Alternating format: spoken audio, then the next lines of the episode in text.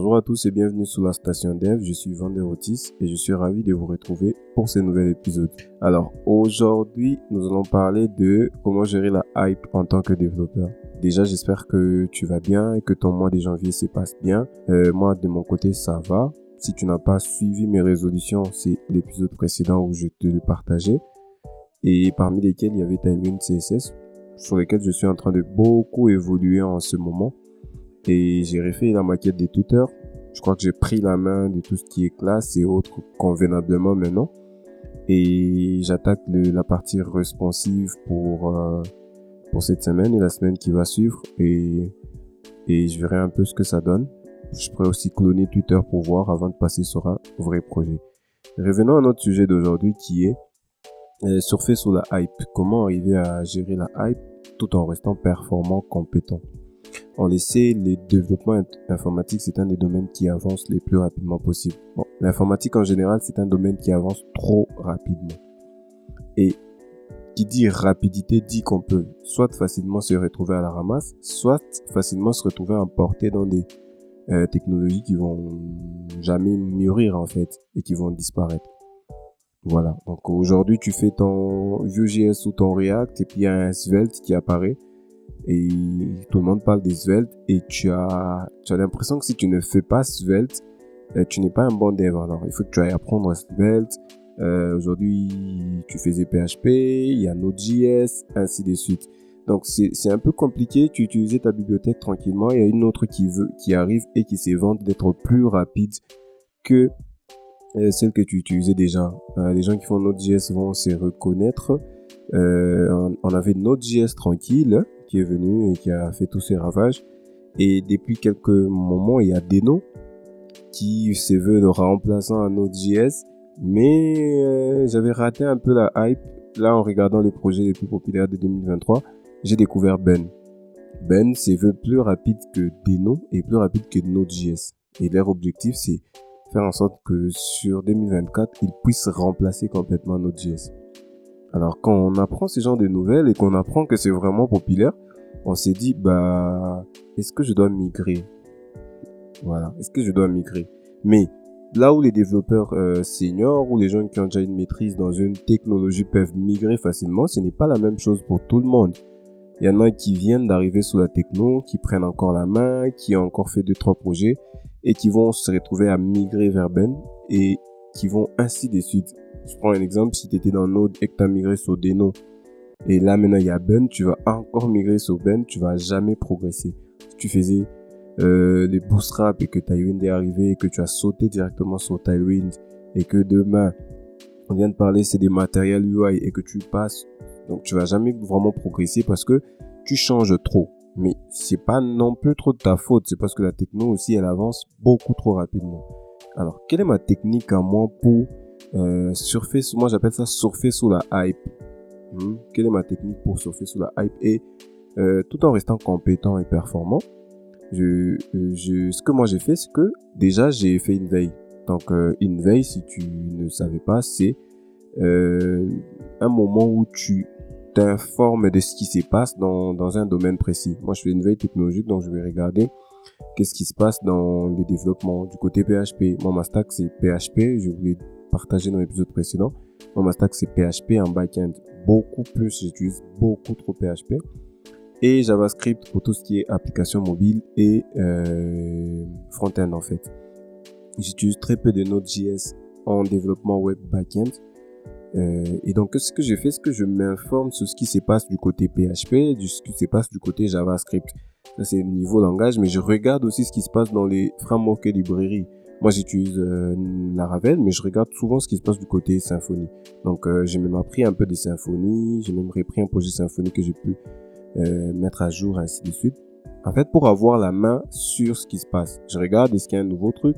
Et j'essaye de voir c'est populaire, oui n'est-ce pas? La première des choses, c'est juste de faire cette veille-là pour ne pas se retrouver euh, que tu n'as pas l'info. Par exemple, là, j'étais surpris de voir Ben. J'avais raté complètement l'info. Alors, la technique, c'est plutôt de, faire ça en fait. Tu es toujours informé de la nouvelle chose. Vraiment informé de la bonne manière, c'est-à-dire j'ai fait une veille où on me parle de, de, Svelte qui est devenu qui est populaire et moi je fais du React, ce que je vais faire, c'est que je vais aller lire un peu Svelte. Juste un peu pour voir c'est quoi Svelte, pourquoi je devrais, pourquoi ça veut remplacer React, pourquoi Svelte est venu alors qu'on a déjà React? Et en faisant cette, cette, étude-là, je me rends compte que, donc, ok, il y a des nouveaux gars qui est arrivé, il pourrait peut-être potentiellement remplacer React. Alors, je vais programmer un temps. Je dis, bon, ok, sur euh, du 28 au 29, cette nuit-là, je vais prendre en main Svelte. Je ne vais pas apprendre Svelte pour que ça devienne ma techno des bases, non. Je vais juste prendre en main la chose pour voir comment ça marche. Et cette prise en main va me permettre de comprendre est-ce que j'accroche à l'approche et si j'accroche à l'approche, je peux peut-être me dire de ok j'observe la techno. Si elle avance encore en popularité, alors je veux plus approfondir les trucs pour connaître.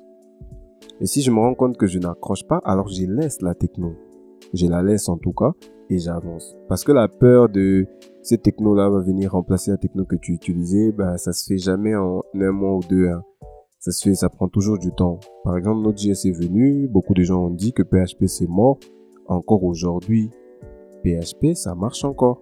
Donc, euh, et c'est beaucoup demandé en plus. Et la grande partie d'Internet tourne sur PHP parce que WordPress tourne encore. Donc c'est pas parce que Node est arrivé que les développeurs PHP sont allés au chômage ou même que leur salaire a diminué, non. Seulement, je regarde et je, me dis, ok, Node.js est arrivé. Qu'est-ce que Node.js apporte de bon? Je prends la main sur Node.js. Quand j'ai dit vraiment prendre la main, c'est je prends une heure, ça dépend. Hein. Si c'est une bibliothèque, je peux prendre une heure. Si c'est un framework, euh, je peux prendre euh, une nuit. Et si c'est tout un langage, je peux aussi prendre une nuit, deux, trois jours où j'observe, je lis, je teste et j'ai fait un projet pilote. Si tu as suivi l'épisode passé, vous avez, je, vous ai dit que je connaissais euh, tout ce qui était par exemple Tailwind. J'avais fait Tailwind sur un projet pilote, j'avais fait TypeScript sur un projet pilote, mais je peux pas me dire développeur TypeScript pour l'instant. Donc c'est de ça dont je parle. Dès que tu as fait ta veille et qu'il y a une nouvelle techno qui, toi, tu penses que c'est en train de venir, c'est trop populaire et que ça pourrait remplacer une autre techno, tu programmes un jour où tu vas étudier les trucs. En tout cas, tu vas l'étudier, euh, comme on dit, getting started. Hein. Juste une prise en main. Ça marche comment? Tous les langages, librairies ont ces trucs-là. Juste regarde comment chez nous ça marche. Donc ça te permettra de comparer avec ce que toi tu faisais déjà. Et après, ce sera à toi de décider pour dire, OK, ces technos-là, la façon de faire, ça me plaît. Moi, par exemple, quand je suis arrivé sur Tailwind, j'ai regardé cette histoire de Utility First, euh, class Utility First en mode beaucoup trop de classes dans l'HTML. Euh, sur le moment, j'ai pas du tout accroché, j'ai pas du tout aimé les trucs. Et je me suis dit, bah, vu que Tailwind, c'est, pour faciliter côté CSS, je pourrais faire CSS. Donc là où Bootstrap ne pourra pas euh, répondre à mes problèmes, je pourrais faire CSS tranquillement. Je vais pas prendre Tailwind et j'ai laissé les trucs. Donc Tailwind, ça a avancé, ça fait des années. Et maintenant, ben, je rentre dans Tailwind parce que ça va. Mes idéaux ont changé. Je peux maintenant être à l'aise avec l'approche Tailwind et le truc est assez mature aujourd'hui pour me dire, euh, je peux maintenant l'apprendre en profondeur.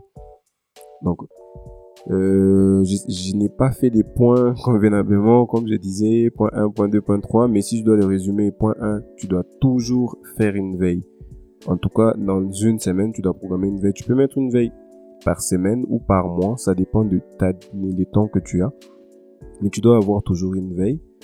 Euh, et puis une fois que tu as fait la veille et qu'il y a une techno qui te tape à l'œil ou que tu vois que ça commence à devenir populaire, euh, là, tu vas t'écaler un jour où tu vas prendre en main ces technologies-là. Donc, c'est langage, bibliothèque, framework. Tu vas t'écaler un jour où tu vas faire une heure, un jour, une nuit pour prendre en main et voir de quoi il en retourne.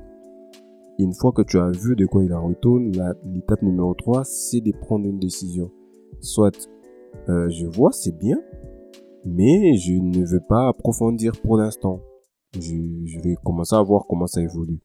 Soit c'est assez mature, j'aime bien le truc et je peux passer à la chose, Et surtout, ne jamais euh, changer des, des techs euh, en permanence.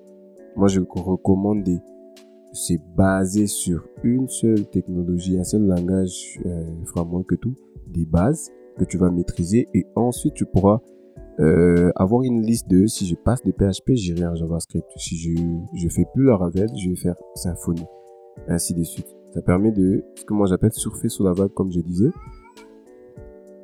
Ce que moi je disais, surfer sous la vague, c'est-à-dire que tu surfes sur euh, la tendance, tu vois de quoi il en retourne. Si jamais on devait te poser des questions sur euh, ces technologies ou si ces langages-là ou sur ces frameworks-là, tu auras des réponses à donner. Tu ne seras pas bouche bée à dire euh, je connais pas Tailwind, c'est quoi? Parce que moi je fais Bootstrap. Ça, ça va pas. Je connais Tailwind, je sais de quoi il en retourne, mais je n'aime pas la chose, donc je ne ferai pas ça. Donc voilà ce que j'avais à vous partager aujourd'hui. C'est de toujours, toujours, toujours se garder sur une stack des bases où tu es capable de répondre. Qu'est-ce que tu fais? Tu dis, je suis un développeur PHP et JavaScript. Qu'est-ce que tu utilises? Je j'utilise Laravel et React en front-end. Il faut vraiment que tu aies cette définition, que tu sois capable de dire, oui, c'est vrai que quand on connaît un seul langage, on peut facilement migrer sur les autres langages, mais tu dois avoir une sorte de présentation. Oui, je suis développeur, mais ma stack actuelle, c'est PHP, Laravel, React, React Native, JavaScript. Ben voilà. Et passer des vagues en vagues ne te permettra pas d'avoir ce genre de définition. C'est là que tu te retrouves à dire, ouais, je suis développeur full stack, je fais tout. Ouais, je suis software engineer et j'ai fait tout. Bah non, tu peux pas tout faire. Tu, as la facilité de migrer d'une chose à l'autre dès que tu as maîtrisé la première, mais tu peux pas tout faire au même moment. Donc tu dois toujours savoir sur quel stack tu te retrouves aujourd'hui. Et pour ça, tu gardes les bases comme, euh, comme diraient les présidents chez nous, consolider les acquis. Donc tu te perfectionnes sur ce que tu sais déjà bien faire. Et ensuite, tu gardes un œil sur toutes les nouveautés qui arrivent, ce qui te permettra de toujours être informé de vers quoi je dois migrer si nécessaire. Je crois que ça va être la fin de cet épisode pour aujourd'hui. Je vous remercie pour votre écoute. N'oubliez pas de laisser des notes sur Apple Podcast et Spotify et sur les autres plateformes de podcasts où vous nous écoutez. C'est super important. Ça permet de remonter des podcasts dans les résultats des recherches et ça nous aide à avancer. Je laisse toujours mes, notes, euh, mes liens réseaux sociaux dans les notes de l'épisode pour me contacter. Et moi, je vous dis à la prochaine